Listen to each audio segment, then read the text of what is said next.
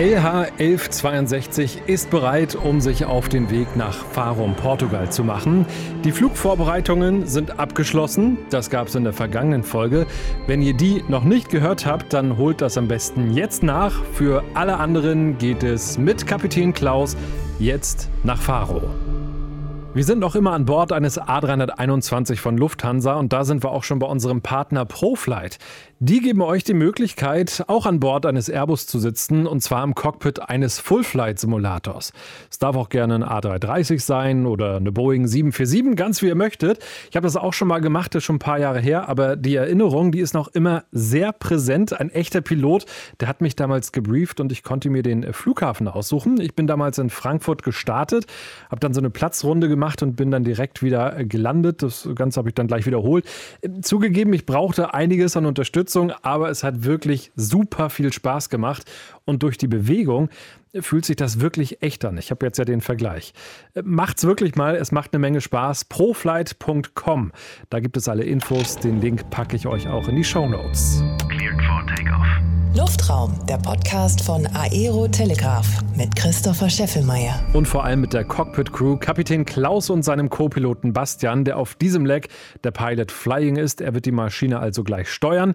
Die Vorbereitungen sind soweit abgeschlossen. Der Pushback läuft schon. Er sagt uns Bescheid, wenn die Triebwerke frei sind. Also hinter uns sind jetzt vermutlich noch Fahrstraßen und wenn er uns jetzt im Prinzip auf den Taxiway geschoben hat, dann rechne ich damit, dass er dann sagt, dass wir jetzt anlassen dürfen.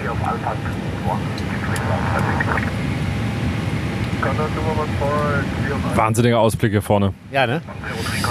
Das muss man sich auch mal wieder bewusst machen, dass, äh, wie toll das ist. Ähm, genieße das auf jeden Fall auch. Vorne kannst du die zwei sehen. Er hat uns quasi den Pushback auf äh, Position 2 gegeben und am Boden siehst du diese Markierung. Jetzt fällt er gleich an und zieht uns vor. Jetzt hat er gesagt, dass die Triebwerke frei sind. Engine Start. Jetzt geht's los mit dem Triebwerk Nummer 2. Engine 2 Start. Das macht jetzt so ein 30 Sekunden langes Motoring, quasi nochmal den Motor mehr oder weniger so warm laufen lassen. Erst dann wird äh, Sprit und Zündung dazugegeben. Jetzt kann man sehen, dass der Fuel Flow sich erhöht und dass die Zündung ist hier zu sehen und die, die, Temperatur steigt. Die Parkbremse ist gesetzt. Bitte Schleppgerät und äh, Steuerpin entfernen. Jetzt läuft er von alleine hoch, der Motor. Jetzt können wir den 1er Motor schon starten. Engine One Start. Das Klacken, was man gehört hat, ist der Generator des Zweiermotors, der eben den, äh, einen Teil des Stromnetzes jetzt übernommen hat. Das merkt man auch immer in der Kabine beim äh, Motoren dass es dann irgendwann so ein Klackgeräusch gibt und die Lichter kurz flackern. Jedes Triebwerk hat einen Generator und äh, die teilen sich beide die Stromversorgung. Ja, klar, Moment noch bitte. Und vorher haben wir die APU, also unser Hilfstriebwerk, was den gesamten Stromkreis äh, versorgt. Und wenn die Motoren laufen, dann übernehmen die das und die APU wird ausgeschaltet. Wieder 30 Sekunden Motoring, jetzt kommt Sprit dazu, wird gezündet, jetzt läuft der Motor langsam hoch.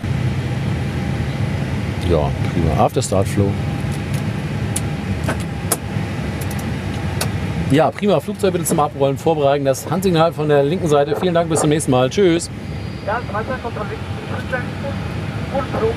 Tschüss. Jetzt prüft man im Prinzip die Fly Controls. Das heißt, beide Sidesticks werden in alle vier Richtungen ausgelenkt und man schaut auf der Fly Control Page, ob die Steuerflächen sich auch so bewegen. Jetzt hat er uns gesagt, dass wir Vorfahrt haben. Also wir rollen jetzt hier bei November 7 und dann rechts auf November. Zu dem Türken hat er gesagt, dass er hinter dem A321 mit der Retro-Bemalung weiterrollen darf oder auf uns warten muss. Also müsste gleich hier links Turkish Airlines auftauchen. Da ist der 350 von Turkish. Turkish 3 Charlie X-Ray November 11 give way to the right now, if you're right. Uh, November 11 give way to the traffic from the right. Turkish ja, Vorfahrt. Meiner muss Ryanair 4162, went clear of Lufthansa left to right, continue November 11, Lima und November 4. Ja, und dann sind wir gerollt und gerollt vorbei an den großen Kerosintanks am Lufthansa Cargo Center in Richtung Startbahn Nordwest. Ich bin ready, kannst du rollen lassen, ja? Man flanks 55 SRS out first. Und dann ging's los. Klaus hat die beiden Schubhebel nach vorne gedrückt und dann beschleunigen die beiden Triebwerke den Airbus doch ziemlich schnell. Es rumpelt ein bisschen und dauert auch nicht lange, dann hebt sich die Nase ganz sachte und es ist ganz schön laut. Also am besten den Podcast jetzt über Kopfhörer hören Äh, aber um es mit den Worten von Klaus zu sagen, Hashtag LoveJetNoise. Vielleicht was ganz Interessantes für dich. Der gelbe Strich ist die Flugzeugnase. Diese grüne Raute hier oben ist die Richtung, in die wir fliegen. Das heißt, Nase zeigt nach da, wir fliegen aber nach da. Weil wir halt einen relativ starken Seitenwind hier oben schon haben. Wir sind also leicht quer geflogen, wenn man so will. Dann wurde es erstmal ein bisschen ruhiger für die beiden Piloten. Klaus hat den Funk überwacht. Immer wieder hat der Fluglotse Abkürzungen durchgegeben, die Bastian dann in den Bordcomputer übertragen hat. Und dann war es Zeit für die nächste Kabindurchsage. Ihr erinnert euch, in der ersten Folge habe ich gesagt, es gibt 5 Euro für den, der sagt, meine Damen und Herren. Es lag mir schon auf der Zunge. Ich nehme die 5 Euro. Er hat es auch ohne gemacht. Meine Damen und Herren, einen wunderschönen guten Tag aus dem Cockpit, auch von meiner Seite, den ersten Offizier. Mein Name ist Bastian Stank und wie angekündigt ein paar Informationen zu unserem Flug heute nach Faro. Wir fliegen in 35.000 Fuß. Das ist die Fliegersprache. Etwas schöner ausgedrückt sind das 10.600 Meter. Und wie ich finde, gerade an der schönsten Stelle unserer Reise, direkt hier am Genfer See und mit Blick auf die Schweizer Alpen. Wenn Sie links rausschauen, für die Gäste auf der linken Seite, das höchste Bergmassiv, das ist der Mont Blanc, der höchste Berg von Europa mit einer Höhe von 4800 Meter. Und wenn Sie steil runterschauen, sehen Sie den Genfer See. Wenn Sie den Blicken ein bisschen folgen, am Ende des Genfer Sees sieht man dann die Stadt Genf mit der Wasserfontäne und auch der Flughafen ist deutlich zu erkennen. Von hier aus geht es jetzt weiter einmal quer durch Frankreich in Richtung Toulouse. Dann werden wir die Pyrenäen überfliegen und in den spanischen Luftraum einfliegen. Dort dann vorbei an Saragossa, Madrid und Sevilla bis runter an die Küste, dann direkt nach Faro. Die verbleibende Flugzeit bis zur Landung noch circa 2 Stunden und 15 Minuten. Das bedeutet, dass wir sehr pünktlich in Faro landen werden. Das Wetter in Faro werde ich Ihnen dann später kurz vor der Landung noch erzählen.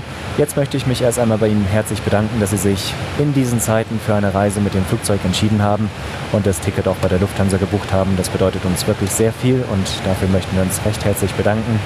Genießen Sie den Flug mit uns an Bord und ich melde mich später bei Ihnen nochmal. Das war jetzt eine relativ ausführliche Ansage. Ich finde das als Fluggast ja immer total schön, wenn äh, aus dem Cockpit vorne so ein paar Infos kommen. Ja, das mache ich eigentlich immer so.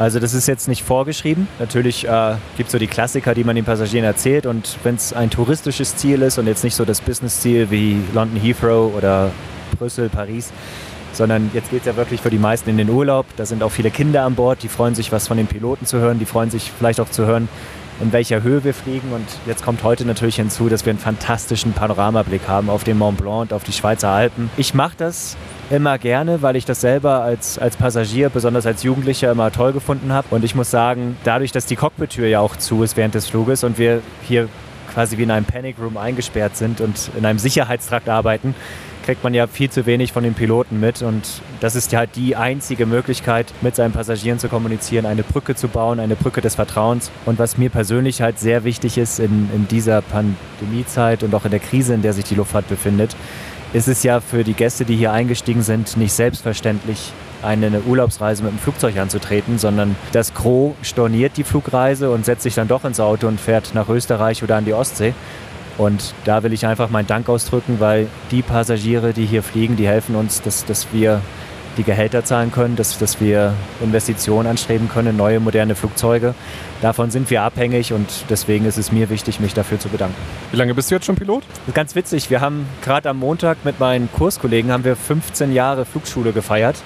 Also die Ausbildung dauert zwei, zweieinhalb Jahre. Das heißt, ich fliege jetzt seit zwölfeinhalb Jahren hier auf dem Airbus A320. Das heißt, der nächste Step wäre dann Langstrecke eines Tages? Der nächste Step wäre Langstrecke, den wäre ich auch fast schon gegangen. Ähm, ich habe das immer ein bisschen rausgezögert. Mein Hintergrund ist der, ich äh, fliege gar nicht so viel. Ich habe noch einen Bürojob bei der Lufthansa als Managementpilot und ähm, konnte damals nicht auf Langstrecke gehen, weil dann der Schreibtisch weg gewesen wäre und mir die Arbeit sehr, sehr viel Spaß macht. Jetzt mittlerweile habe ich einen Posten im Büro, wo ich im Prinzip auf egal welcher Flotte fliegen kann und hatte wirklich angestrebt, auf Langstrecke zu gehen. Nur dann gab es Verpflichtungen im Büro, die das nicht ermöglicht haben von der Zeit.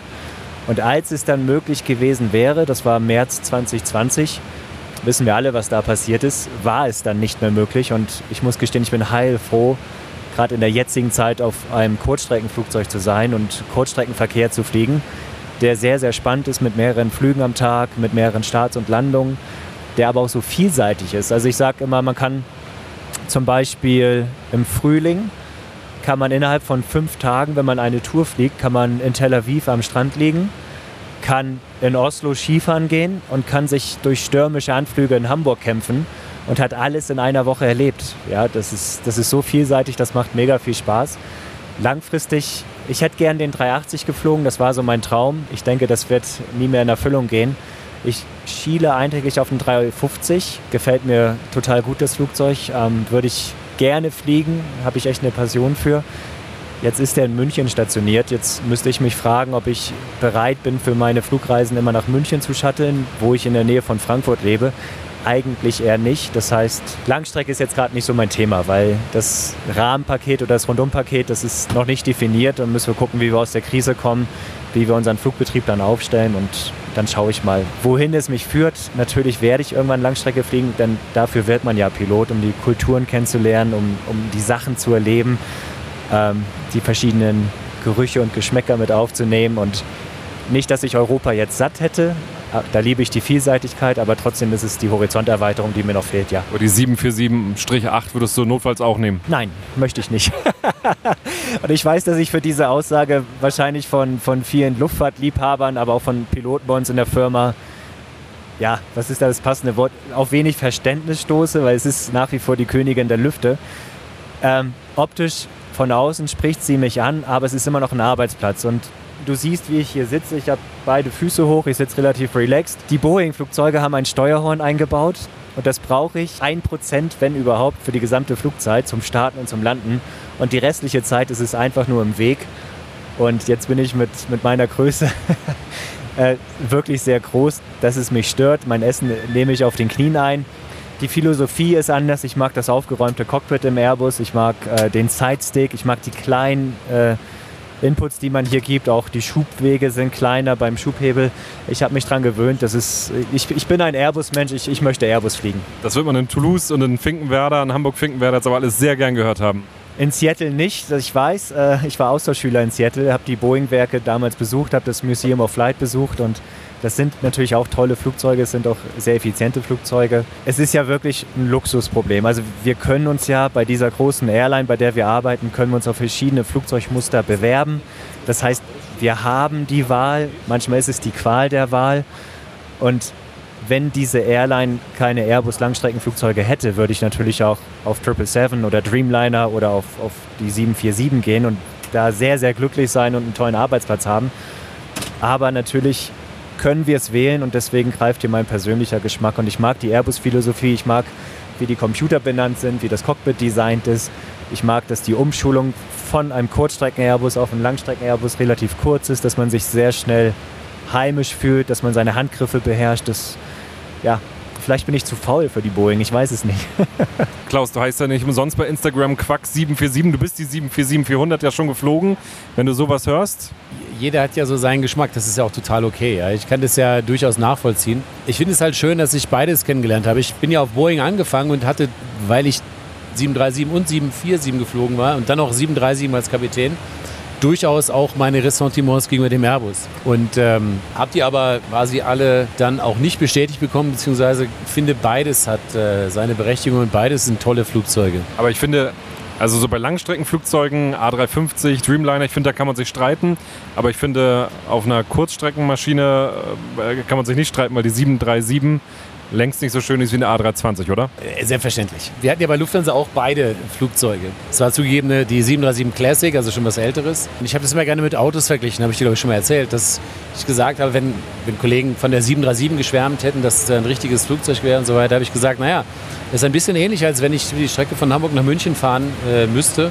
Und zur Auswahl habe ich dann 86er 911 Carrera oder einen mittelmäßig ausgestatteten A6 oder gut ausgestattet. So dann würden viele vielleicht den 911er wählen und sagen, super, mache ich. Aber äh, wenn du dann drei oder viermal die Woche diese Strecke fahren sollst, dann kommst du relativ schnell auf die Idee, ja, vielleicht schaue ich mir doch mal diesen Airbus auch mal an. Ja?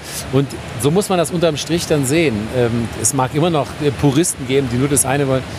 Es ist eine Geschmackssache, aber ich unterm Strich finde, dass das hier ein ziemlich gutes Flugzeug ist. Auf jeden Fall. Vor allem im Retro-Design auch sehr schön anzuschauen. Bilder vom Flug und natürlich vom Flugzeug gibt es bei Insta. Freue mich, wenn ihr auch da mal vorbeiguckt. Auch da gibt es Luftraum. Und jetzt habe ich mit Klaus noch über ein ganz wichtiges System im Cockpit gesprochen. Jetzt wird es mal kurz technisch. Wir hatten vorhin mal eine ganz spannende Situation. Da ist uns ein Flugzeug entgegengekommen und da hat dann das TICAS mal richtig äh, Alarm gemacht. Kannst du das System mal einmal erklären, weil das war schon echt spannend. Ja, genau. Das TICAS ist im Prinzip ein System, also Terminal Collision Avoidance Systems. Ähm, das bedeutet, dass Flugzeuge untereinander kommunizieren. Und zwar wird von den Fluglotsen darauf geachtet, dass Flugzeuge gestaffelt sind, sodass sie sich nicht in der Luft begegnen können. Oder eben in unterschiedlichen Höhen oder eben weit genug voneinander entfernt. Trotzdem ist ja nicht auszuschließen, dass durch Fehlverhalten des Fluglotsen oder von Piloten vielleicht irgendwann mal gefährliche Situationen entstehen. Und deswegen hat man dieses äh, sogenannte TCAS. Das bedeutet, dass diese Transponder der Flugzeuge miteinander reden. Und wenn Flugzeuge sich annähern, das berechnet immer den, den Annäherungszeitpunkt. Und wenn da bestimmte Schwellenwerte über respektive unterschritten werden, gibt es eine Warnung. Der erste Teil der Warnung wäre dann ein äh, Traffic Traffic. Und dann bedeutet es, man schaut auf das Display, schaut dort draußen, ob man vielleicht schon sehen kann, um welches Flugzeug es sich handelt. Und man sieht ein Flugzeug und sieht auch, wie es sich bewegt, auf, auf einen zu oder vielleicht von der Seite, von vorne und ob es steigt oder sinkt. Und äh, dann legt man fest, wer ist der Pilot, der fliegt, damit, falls die nächst schärfere Warnung kommt, man sofort reagieren kann. Das sieht schon beeindruckend aus. Es sieht ja von hier aus aus, als wenn es genau auf einen zukommt. Äh, mein Puls ist kurz mal nach oben gegangen. Das ist jetzt etwas, was man gar nicht so selten erlebt. Dass das Tikas anspringt, das passiert schon nicht so häufig. Kann aber aus unterschiedlichen Gründen auch mal sein. Also es könnte auch vielleicht kurzzeitig etwas eine Annäherung dargestellt haben, die vielleicht so gar nicht stattgefunden hat. Also da ist es immer vielleicht auch manchmal ein bisschen empfindlich eingestellt. Die nächst schärfere Warnung würde aber dann nur greifen, wenn wirklich es wichtig wäre, auszuweichen. Und dann würde es auch so sein, dass man ausweicht, und zwar nach der Empfehlung dieses Tikas, des Computers. Beide Flugzeuge sprechen miteinander und es wird einem Flugzeug eine Steigempfehlung und dem anderen eine Sinkempfehlung gegeben. Oder Anweisung, keine Empfehlung. Und selbst wenn dann der Fluglotse genau zu dem Zeitpunkt das Gegenteilige von einem verlangen würde, würde man dem Fluglotsen nicht folgen, sondern diesem TICAS. Damit man eben, weil beide Flugzeuge eben diesen TICAS immer folgen, sozusagen diese, diese Kollision dann vermeiden. So, halbe Stunde jetzt noch bis Landung. Ähm, jetzt langsam kommt wieder ein bisschen Leben in die Bude. Was passiert jetzt? Ja, wir bereiten uns auf den Anflug vor. Das heißt, wir haben uns die Anflugkarten rausgesucht für die, für die Landebahn, die wir erwarten. Das ist heute die Landebahn 2.8, also grob gesagt Richtung Westen. Ähm, haben die Funkfeuer schon gesetzt, die uns Richtung und Distanz zum Platz anzeigen und machen uns jetzt so langsam Gedanken um die Terrain-Situation, weil wir unsere Reiseflughöhe verlassen und dann Richtung Terrain sinken. Da müssen wir mal hindernisfrei bleiben. Aber was wir auch machen müssen, wir müssen unsere Landeperformance ausrechnen, weil wir verpflichtet sind, eine Landung nur durchzuführen auf einer Landebahn, auf der wir vollständig zum Stillstand kommen können. Das heißt, auch hier, wie beim Start, dürfen wir die Landebahn nicht überschießen. Und wenn du dich ähm, erinnerst an unseren Abflug, da hatten wir uns Geschwindigkeiten ausgerechnet, die wir benötigen zum Abheben oder um nochmal sicher anhalten zu können.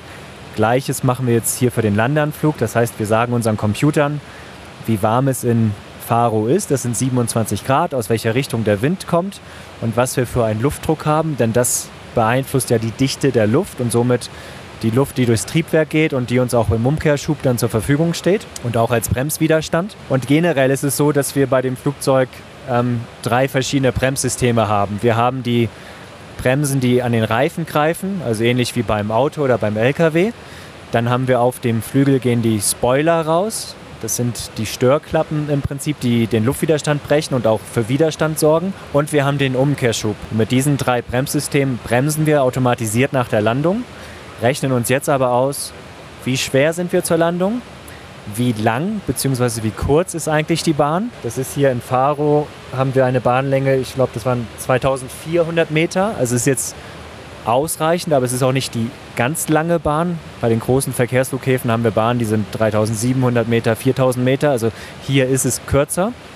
Und dann müssen wir natürlich feststellen oder uns errechnen, wo müssen wir spätestens auf der Bahn aufgesetzt haben, damit mit unseren uns zur Verfügung stehenden Bremssystemen immer noch genügend Bahnlänge zur Verfügung ist, dass wir innerhalb der Bahn zum Stehen kommen. Das heißt, da setzen wir uns eine Deadline, wie weit wir Wir nennen das Flären, also wie weit wir nach dem Abfangen des Flugzeuges in die Bahn reinsegeln können, bevor wir sitzen. Denn wenn wir das Flugzeug zum Beispiel zu früh abfangen und weit in die Bahn reinflären oder heißes Gebiet. Wir haben jetzt 27 Grad, da ist Thermik. Es kann sein, dass wir eigentlich das Flugzeug perfekt abfangen, aber heiße Luft steigt über der Bahn auf. Wir kriegen noch Thermik und segeln weiter in die Bahn, als wir es wollen.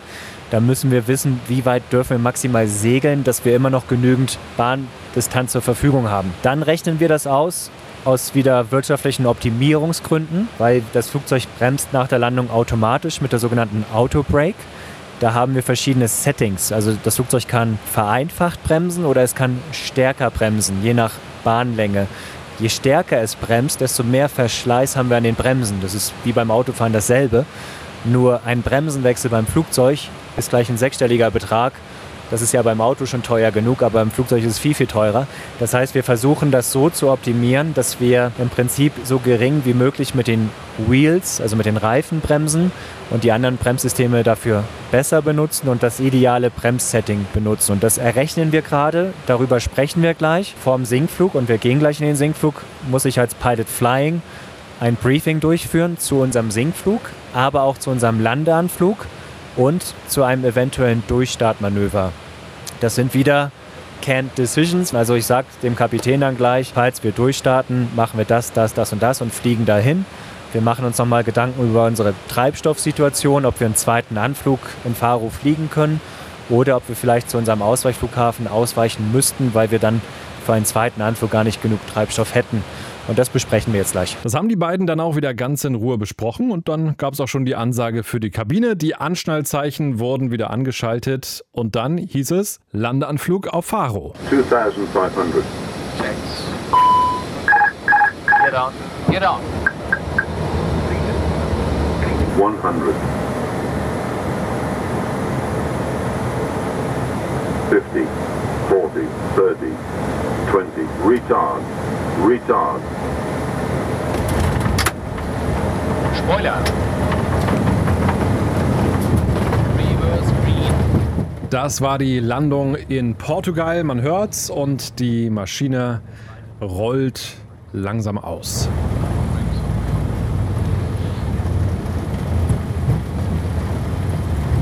So, rechts ist frei.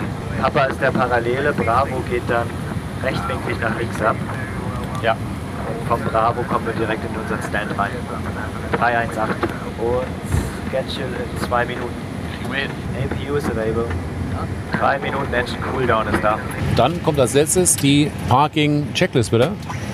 Parking Engines, Off Radar, PBS, ist äh, off, Fuel Pumps, off Park Brake, ist on. Parking Checklist completed. Ja, sehr schön. Sind wir da. Herzlich willkommen in Faro, ne? Hello, sir. Welcome. Do you confirm on blocks 1-6? One six is uh, confirmed. Okay, thank you. And we need fuel. Okay, the fuel is already here. Wie war die Landung? Du hast irgendwie was von Thermik erzählt. Die Thermik, wenn man so über Flächen anfliegt, wo es ein bisschen Wasser hat oder ein bisschen Land, ist immer so ein bisschen äh, gar nicht so einfach einzuschätzen. Über dem Land hat man tendenziell mehr Thermik, über dem Wasser tendenziell weniger und das kann sich dann noch mal so ein bisschen vermischen. Und da hat Bastian super reagiert, muss man dann eventuell ein bisschen Schub geben und äh, wenn zu viel Thermik ist, auch vielleicht ein bisschen Schub rausnehmen. Da ist man dann auf jeden Fall schon gefordert. Jetzt auf dem Rückweg bist du ja gleich der äh, fliegende Pilot sein. Was macht dir mehr Spaß? Ja, also natürlich schon selber fliegen. Ne? Ist äh, wie mit vielen Dingen so. Es macht dann, äh, wenn man Sachen selber macht, oftmals mehr Spaß, als wenn man zuguckt. Ne? Damit sind wir fast am Ende dieser Folge angekommen. Eine Frage gibt es aber noch zu klären. Bastian hatte aus dem Cockpitfenster 11 Tons rausgerufen. Warum, das erklärt er uns jetzt. Ja, ich habe da den einen Mann am Boden angeschrien, der hat äh, ein ganz lustiges Zeichen gemacht. Der hat ähm, um Aufmerksamkeit gewunken und hat dann wie eine Babyflasche so seinen Daumen zum Mund geführt und im Prinzip äh, stand er da wie ein Flaschenkind. Das ist das Zeichen des Tankwagenfahrers. Er möchte wissen, wie viel Treibstoff er einlassen soll. Ähm, wir hatten gerade die Treibstoffberechnung für uns abgeschlossen, hatten einen Wert errechnet von 11 Tonnen. Und ähm, das könnten wir jetzt hier oben an so einem Panel eindrehen.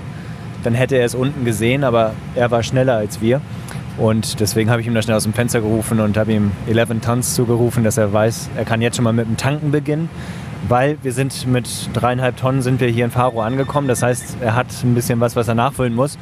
Das dauert, weil seine Pumpen einen gewissen Druck haben und je früher er beginnt, desto früher für uns, weil dann können wir früher mit dem Einsteigen beginnen.